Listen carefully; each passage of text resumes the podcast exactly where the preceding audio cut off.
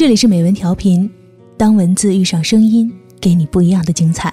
我是钱多多。最近一两年，因为身体的原因，一直休息在家。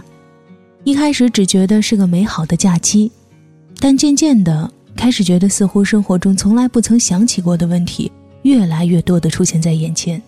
一些原来以为理所应当的事情，也渐渐让我开始重新思考。以前的工作和生活很快乐，也很充实，但接下来的人生是不是该换种活法呢？这次生病，其实也不妨成为一个改变的契机，不是吗？但很多时候，很多事情，你有了想去做它的冲动，却总是差那么一点点力量把你推向前去。就在这时，我看到了今天的这篇文章，他一下子说中了我的困惑和心事，所以我想，不妨这次就把它读给你听吧。如果你和我有一样的困惑，说不定也会对你有些启发。这篇文章的名字叫做《为什么有些女生注定无法活得很高级》，来自作者孙晴月。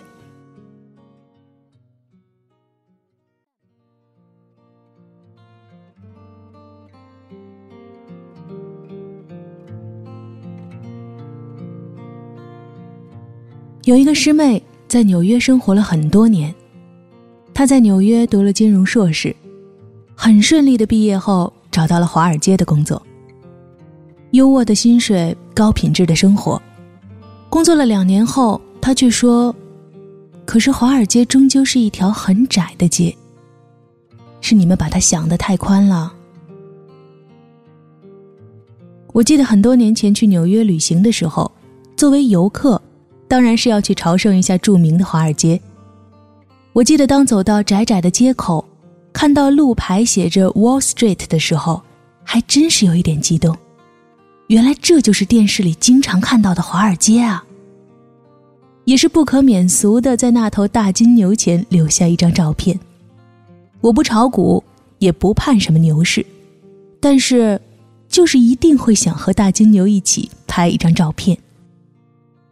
所以，当师妹说华尔街终究是一条很窄的街，我并不能同意。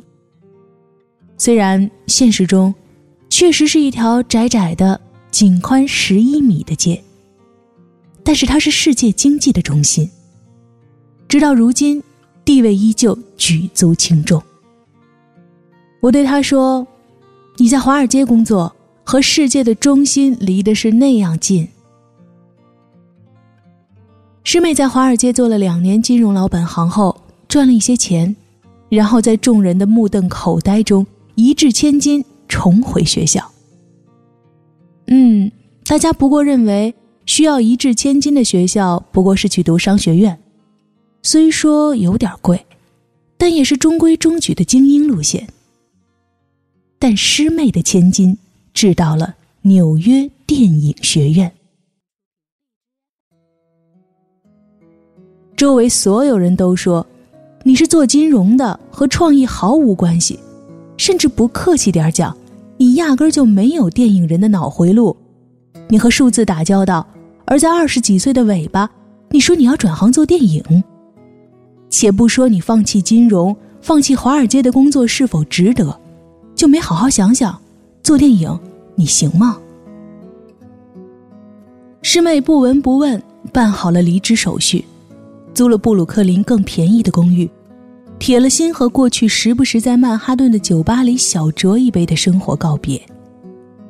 后来，我们看到他朋友圈里分享着一部又一部的冷门电影，看着他和满脸大胡子的中东导演合影，把他衬得越发娇小，看着他变成了一个又一个冷门博物馆的常客。他常常在我们的群里兴致勃勃地说着如今的生活，好像华尔街上班永远只穿黑白灰的他，突然在一瞬间里被抹上了色彩。过了很久，我才小心翼翼地问他：“为什么当初没有和任何人商量，一意孤行就直截了当地选择了这条路呢？”师妹却问了我这样一个问题。过了二十五岁，你有没有发现，所谓重要的选择，所谓人生大事越来越多，而我们可以与之商量的人却越来越少。有时候，甚至就是没有人可以商量。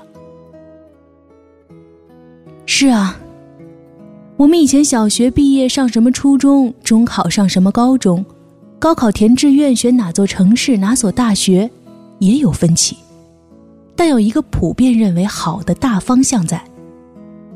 那个时候，我们习惯于找人商量，我们和父母商量，哪个城市对未来发展更好，就去哪里上大学。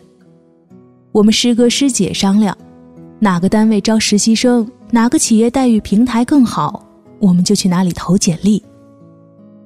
因为在二十五岁之前，好与不好几乎都有个明确标准，而我们则是一张白纸，自我意识还没有完全形成。但是，二十五岁以后，你看哪个优秀的女生成天婆婆妈妈和祥林嫂一样，到处去问别人意见，和别人商量。到底自己该去哪个行业？到底自己该嫁给一个什么样的人？师妹说，这么多年，她最喜欢纽约的一点，就是这里有很多很酷的人。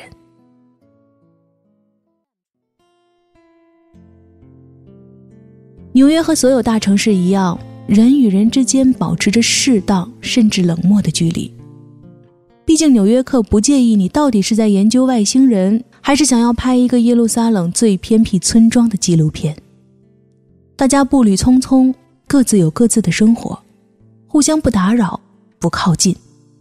但你身在其中，会发现，这里看似冷漠的每一个姑娘，其实都迷人极了。曾经在一个 open office 的日本女生，普林斯顿毕业，就是突然有一天对大家说，她要辞职了。farewell party 上喝的微醺，告诉大家自己要去东南亚，去偏僻的乡村，做一个口述历史的研究。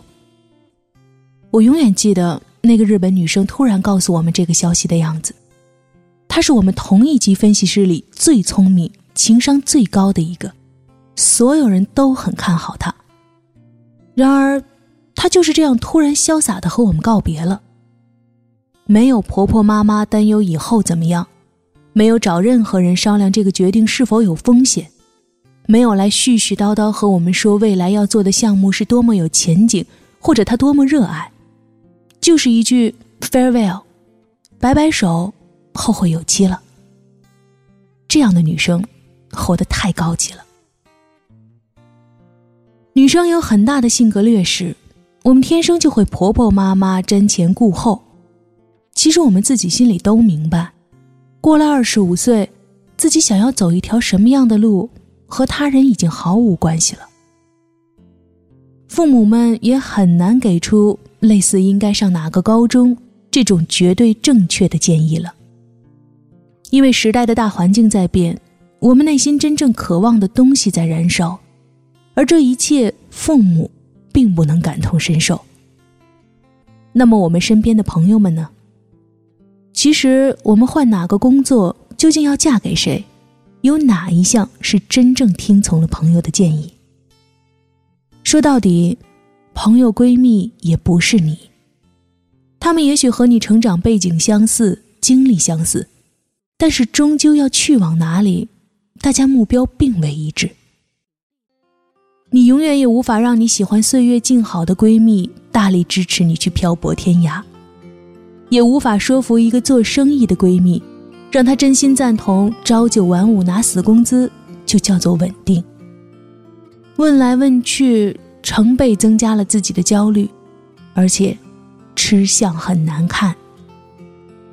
因为讲真，我没有见过任何一个不停在问周围人要不要辞职，或者到处和别人抱怨自己的工作的人，最终真的做出改变。他们就是日复一日的传递着负能量，犹犹豫豫，瞻前顾后。要不要换工作？要不要结婚？要不要生二胎？说来说去就是这些问题。而这么多年，哪一项也没见搞得有多好，还连累了身边亲友当垃圾桶。这样的女生注定无法活得很高级。二十五岁以后，我们要做的决定越来越多，也一个比一个重要。可以给你出主意的人，却真的越来越少。因为世事好坏已经没有同一个标准，大家各自的成长背景、境遇、经历、眼界也是如此不同。要不要向前一步？要不要冒更大的风险？没有人可以给你一个完全准确的答案。靠近又疏离，这是成年人的友谊。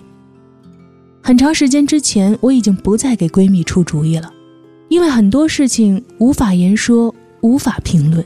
一说就错，你又不是他，如何知道他怎么样才能真正安乐自在？越长大就会发现，没有绝对的正确了，也没有确保无虞的康庄大道了。每种生活都有代价。可以给我们出主意的人越少，我们自己就越要有担当。愿你能做个潇洒的姑娘，不婆妈，不碎嘴。然后我们一起不顾一切的闯荡。